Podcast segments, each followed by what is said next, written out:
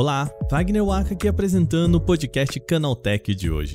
Quem acompanha os podcasts aqui da casa sabe que o tema terreno no metaverso é algo que volta e meia surge por aqui. Especialistas dizem que é uma tendência, mas os dados de transações diárias nas principais plataformas mostram que o interesse pode ter caído bastante na casa inclusive para cima de 90%. No programa de hoje eu trago alguns números desse setor que podem deixar você, ó, de cabelo em pé.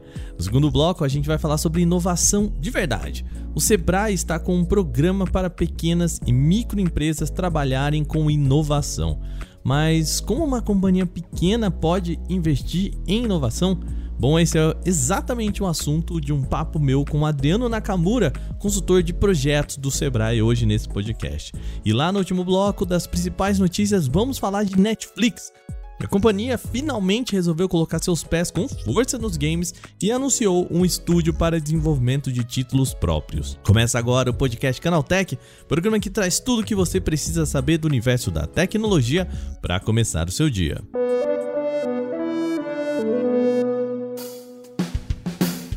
Olá, seja bem-vindo e bem-vinda ao podcast Canaltech, o programa diário que atualiza você das discussões mais relevantes do mundo da tecnologia. De terça a domingo, a partir das 7 horas da manhã, a gente tem os três acontecimentos tecnológicos aprofundados no seu ouvido.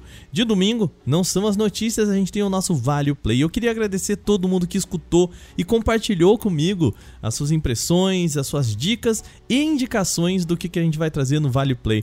Muito obrigado, gente. Esse programa de estreia foi muito, muito bacana. Se você ainda não ouviu, tem link aqui na descrição desse podcast. Então, lembre-se, você vai lá, segue a gente no seu agregador de podcast para receber sempre os episódios novos e já aproveita para deixar aquela avaliação por lá, tá bom? Sem mais, vamos agora para o nosso primeiro tema do dia.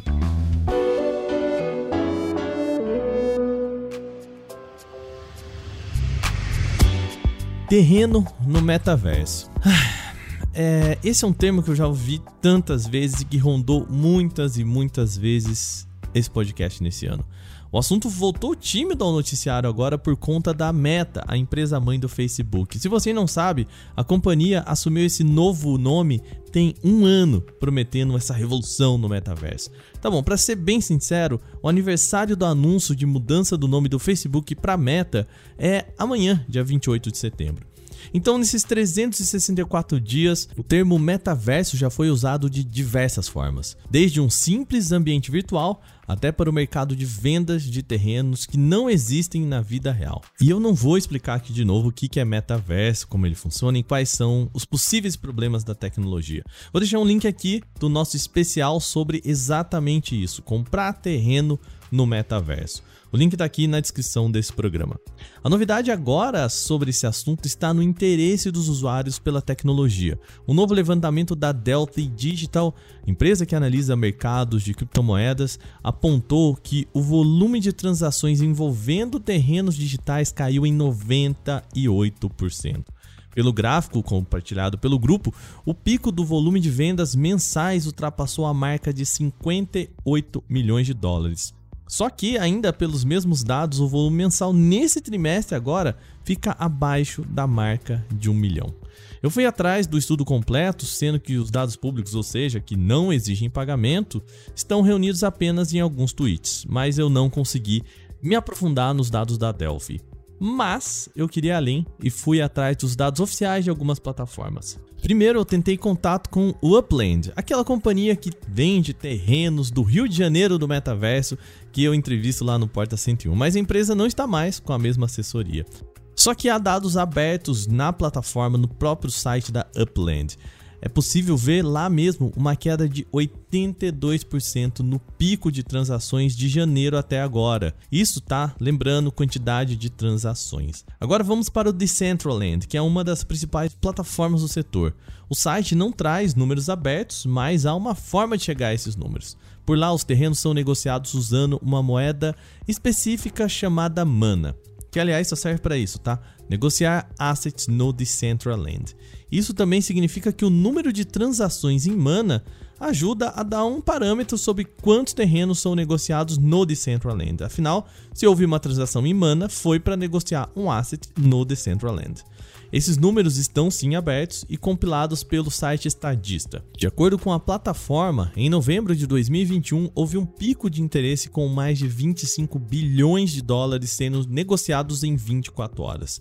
O número, que, bom, é impressionante, né? 25 bilhões em 2021, só que ele cai para casa dos 500 milhões de dólares em julho desse ano. Eram 25 bilhões, agora 500 milhões. Ou seja, embora os números do estatista e os dados das quantidades absolutas lá do Delphi não batem, a variação é a mesma. Nos dois casos, houve queda em transações na casa de 98%.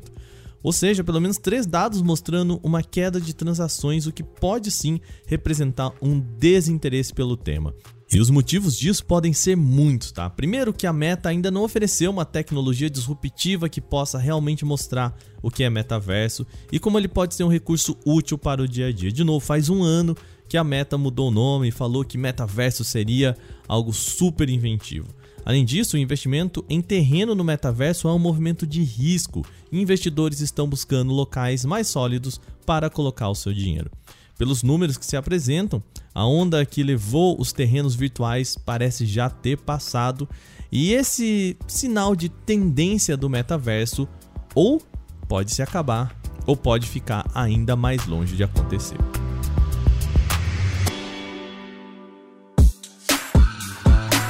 Segundo bloco, agora vamos falar de inovação. O Sebrae está com inscrições abertas para o programa Agentes Locais de Inovação, desenvolvido no estado de São Paulo. A ideia é ajudar pequenas e microempresas a pensar e executar projetos inovadores. Aqui no Canaltech, quando a gente fala em inovação, o assunto são geralmente carros voadores, robôs e outras tecnologias como essa. Mas como que uma empresa pequena pode embarcar nisso? Como ela pode ser inovadora?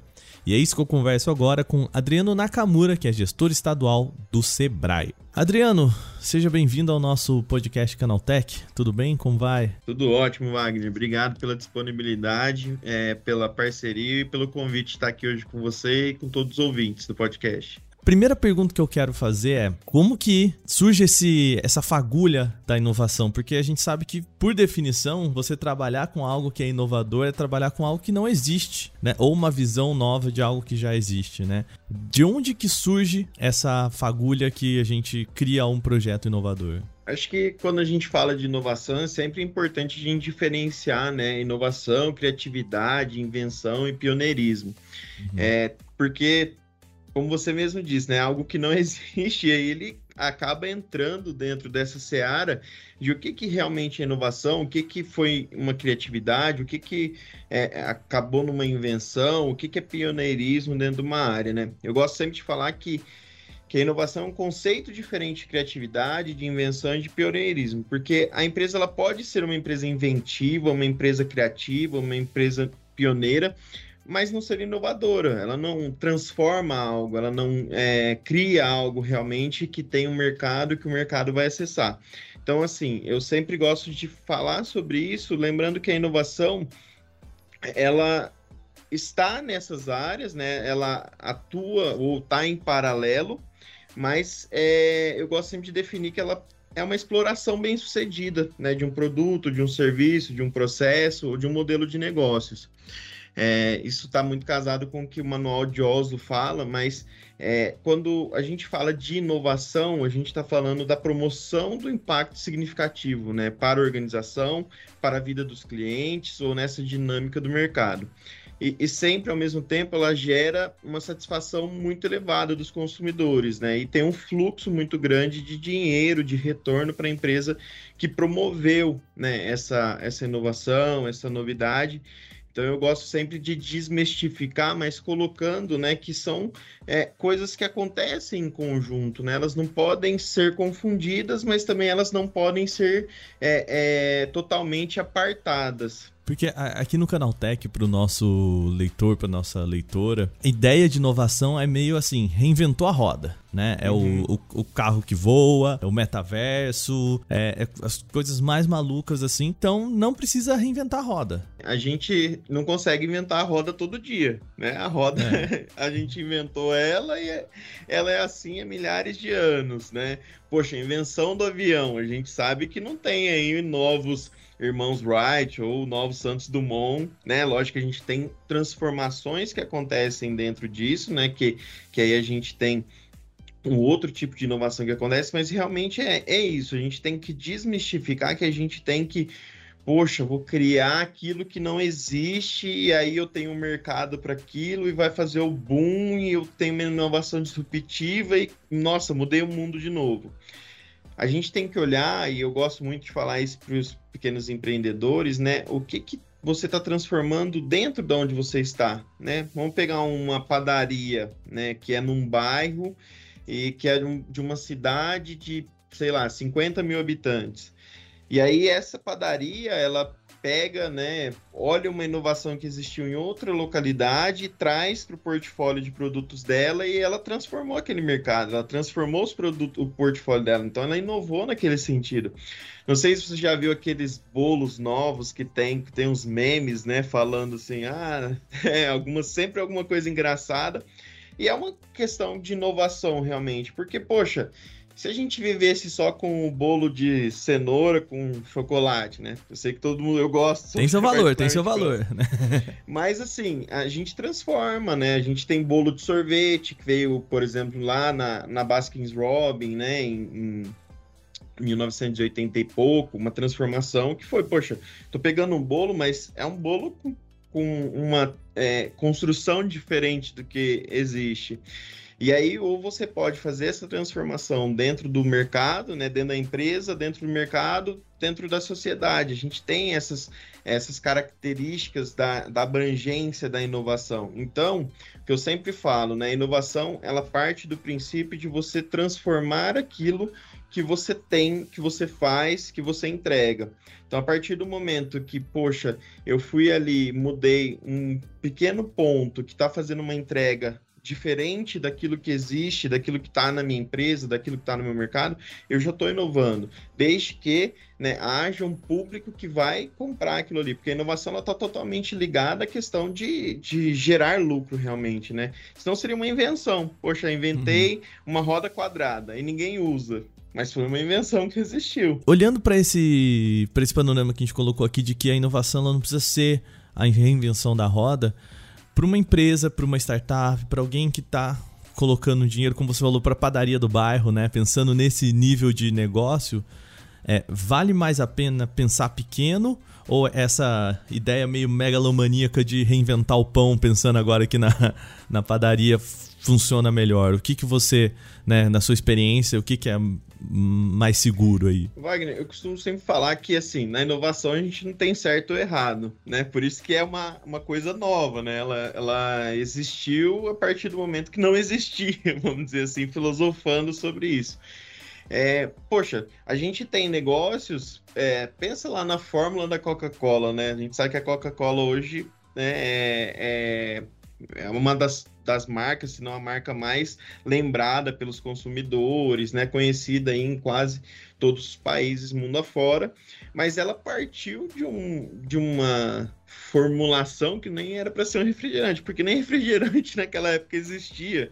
Então, assim, é, é, muito nesse sentido. É lógico que quando a gente faz pequenas mudanças, a gente tem um retorno mais rápido, porque eu posso pegar uma fórmula pronta. E a gente está falando aqui é, de, de padarias, etc., mas pensa em um mercado que coloca um, self-checkout, por exemplo, né? Lógico que é um, um, um, talvez um mercado um pouco maior, né? Supermercado, hipermercado, mas pode estar aí numa cidade de, sei lá, 100 mil habitantes, que na hora que aquilo chega, ela é uma inovação totalmente, né? Muda completamente aquela rotina que o, que o, que o cliente tem de fazer a troca, né? Que é, que é a questão da venda, da compra. Então, assim, eu acredito muito nas pequenas inovações, porque as pequenas mudanças, porque elas normalmente têm um retorno mais rápido.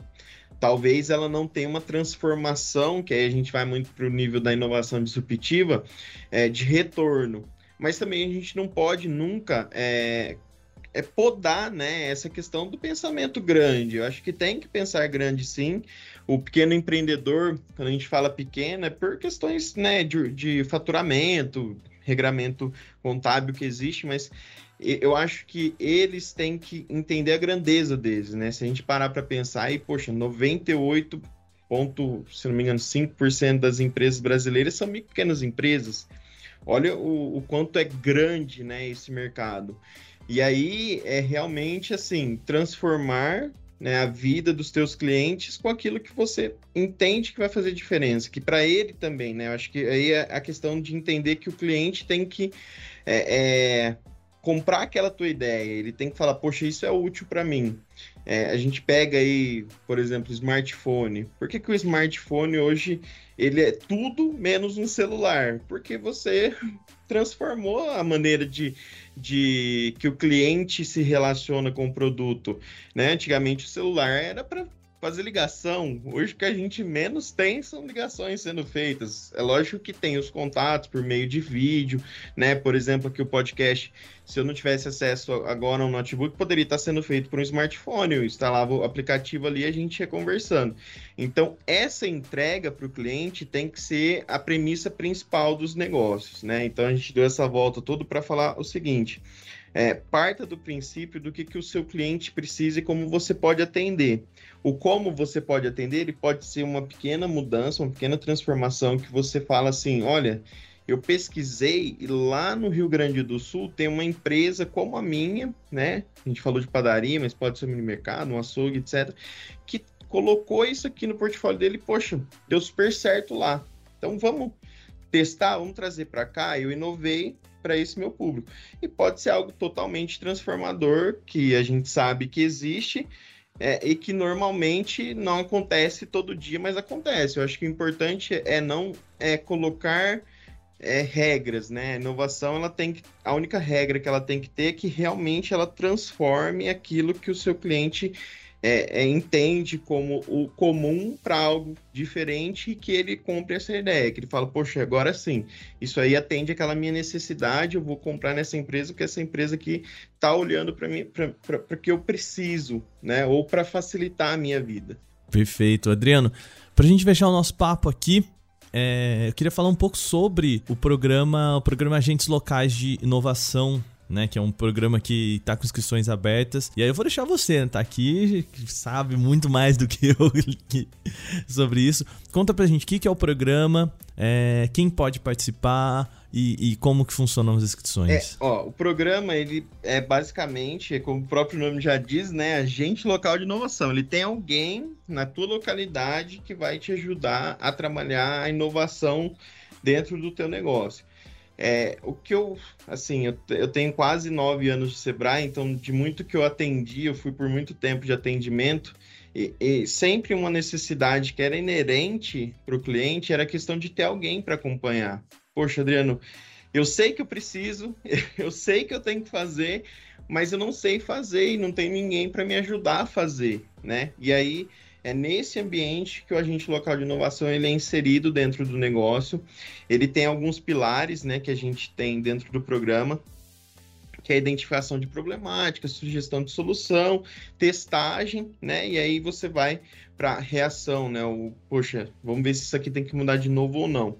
Mas assim, para ser muito mais claro, é, é, pegar um problema do teu negócio e aí com um especialista ele olhar para aquele problema e falar contigo assim: Wagner, vamos por este caminho aqui, porque neste caminho já deu certo, a gente já viu acontecer em outros lugares, a gente tem essa ferramenta, tem, tem esse resultado que já aconteceu, vamos colocar em prática aqui para poder inovar no, na tua empresa, inovar no teu mercado e aí começar a transformar, começar a mudar. Então, o, o programa ele vem muito nesse core. E aí, quem que pode participar, né? São micro pequenas empresas, né? E aí a gente fala mesmo na questão de faturamento, que são as MEs e EPPs. E as inscrições estão uhum. abertas, a gente está com a última turma do ano, né? A gente chama aí de, de é, ciclo, né? O último ciclo do ano de 2022 que vai ser atendido, que já estão sendo atendidos na realidade. E aí o pessoal pode saber mais, né? www.sebrae.com.br barra sites, barra portal Sebrae, barra Brasil Mais, ou pelo link que aqui o Canal Tech vai divulgar lá para o pessoal. Acho que fica muito mais fácil, ele só clicou, já, já tá lá. Mas é importante, assim, entender que vai ter alguém, que você tem um especialista para te ajudar a transformar aquele problema que antes ou você nunca deu a importância devida, porque tá naquela correria, a gente sabe que o pequeno empreendedor ele fica muito, né, aqui, né no fazejamento, né? Eu tô planejando, tô resolvendo problema e nossa, vem um outro problema que eu nem sabia que existia, eu tô ali resolvendo. Então, quando você tem uma pessoa para pensar contigo, para olhar e falar, ó, aqui, vamos, isso aqui já aconteceu, já deu resultado, poxa, Wagner, é muito mais fácil. Você tem realmente a questão de, de, de dar a solução que já foi testada, que já é uma inovação que foi aplicada em outro lugar e você está trazendo ali para o teu negócio, fazendo a transformação dentro do teu negócio. Perfeito, legal. Então, lembrando de novo, reforçando aqui o programa, o Ali, né, Agente Locais de inovação. Ele está com inscrições abertas, vão até o dia 28 de setembro. Isso é importante a gente colocar aqui no programa, porque tá em cima. Então, você que ouviu esse podcast, é, corre lá, dá uma olhada, tá? A gente tá em cima aí para você participar.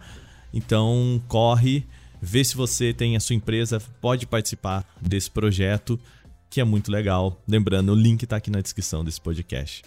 Adriano, obrigado pela disponibilidade e a participação aqui no nosso podcast. Espero que a gente possa bater mais papo sobre inovação por aqui. Ô Wagner, eu que agradeço o convite, queria né, novamente reforçar o parabéns ao Canal Tech pelo trabalho que vem fazendo e como vem difundindo né, essas é, soluções para empreendedores, para a nossa sociedade de maneira geral. E fico aí né, no aguardo de novo convite para a gente papear um pouco mais, foi muito bom. Perfeito. Obrigado, Adriano.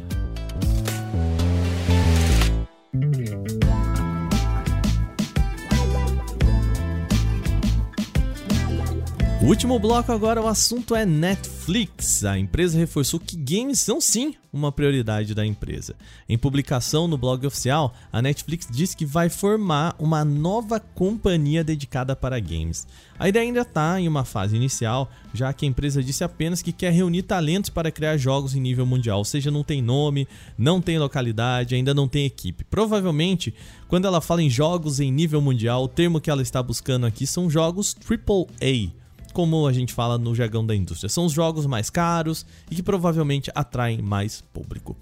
A ideia na Netflix é trabalhar com jogos sem microtransações para plataformas mobile. Isso porque o jogador vai precisar pagar assinatura para ter acesso a esses games, logo não faz sentido onerar o jogador ainda mais depois que ele já pagou para ter acesso a esse jogo.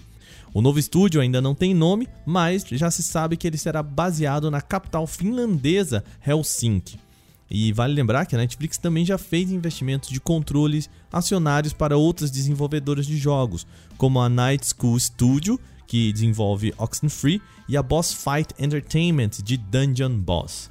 Atualmente, a Netflix já tem um catálogo com dezenas de games, inclusive um deles é Relic Hunters Rebels, feito pelo estúdio de desenvolvimento brasileiro, o Rogue Snail.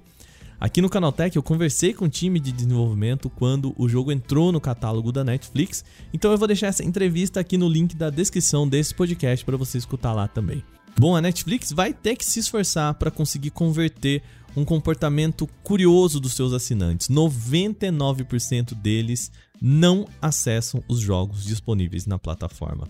Pois é, Amir Rahimi, vice-presidente de estúdios de games da Netflix, é quem assina o texto publicado lá no blog. E ele aponta que a empresa está tranquila com essa percepção inicial, essa ideia de que é difícil fazer com que os assinantes entrem e joguem os games. Ele acredita que a ideia agora, nesse momento, é criar bases para o futuro, quando aí sim a Netflix pode se tornar uma representante de peso no mundo dos games. O catálogo de jogos tem recebido alguns títulos já no lançamento. Um deles foi o do desenvolvedor Sam Barlow, chamado Immortality. O game chegou ao PC, plataformas Xbox e também já no lançamento na assinatura da Netflix. Bom, terminadas as principais notícias de hoje, vamos para o nosso quadro Aconteceu Também.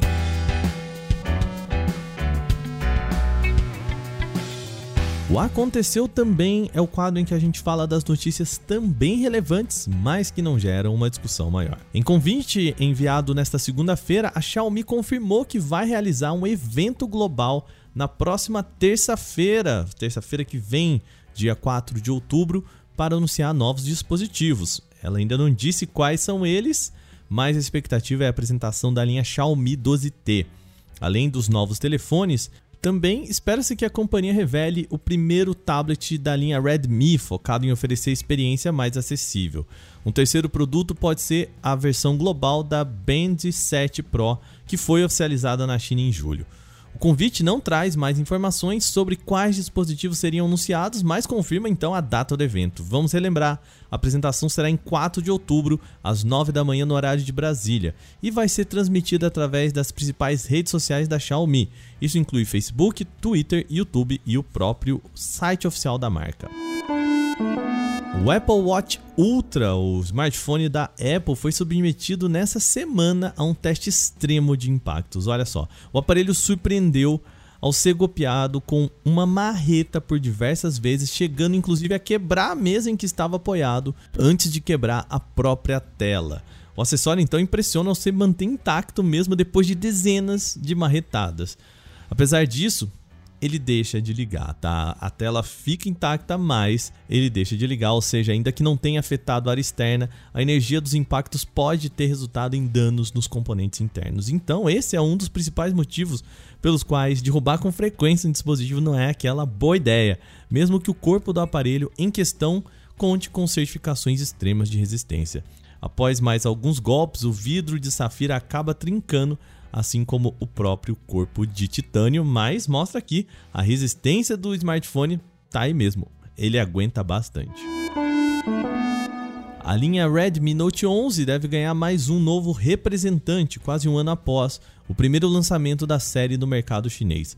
Dessa vez, o modelo Redmi Note 11R foi identificado em uma listagem do China Telecom com imagens e algumas especificações. O dispositivo aparece em um visual que lembra o Poco M4 5G, que por sua vez tem especificações semelhantes ao Redmi Note 11E. A homologação também registrou que o Note 11R vai ter três opções de configuração. Pode vir com 4, 6 ou 8 GB de memória RAM, enquanto o armazenamento interno vai ficar no 128 GB padrão para todos os modelos.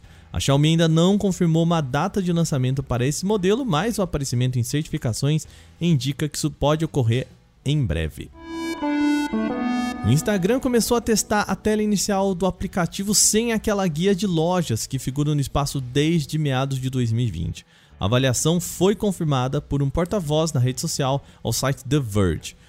Disposto na parte de baixo ali da tela do aplicativo desde 2020, a guia loja foi implementada para tentar impulsionar na rede social da Meta um marketplace no qual criadores e marcas poderiam vender seus produtos diretamente para o público.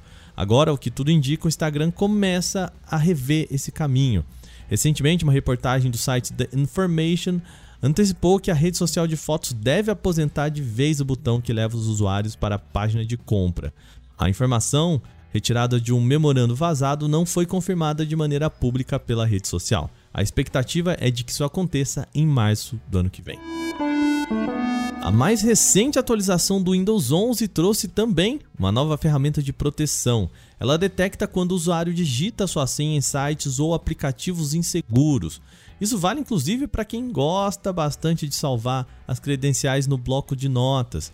O sistema operacional mostra um alerta sobre o risco em potencial e indica maneiras de proteger melhor as suas credenciais. O recurso é chamado de proteção melhorada contra phishing e está inclusa na atualização 22H2, liberada nessa última terça-feira, dia 20. Ela faz parte de um sistema chamado Smart Screen e é voltada principalmente para usuários corporativos que usam o sistema da Microsoft, mas também está disponível para utilizadores finais por meio de configurações do sistema, tá? Ela vem desativada por padrão e para que funcione você precisa fazer login usando a senha e não o Windows Hello, por exemplo. Ah, os alertas começam a ser enviados imediatamente e detectam, por exemplo, quando as credenciais são digitadas em e-mails, softwares do Office ou aplicativos de texto como o bloco de notas e o WordPad.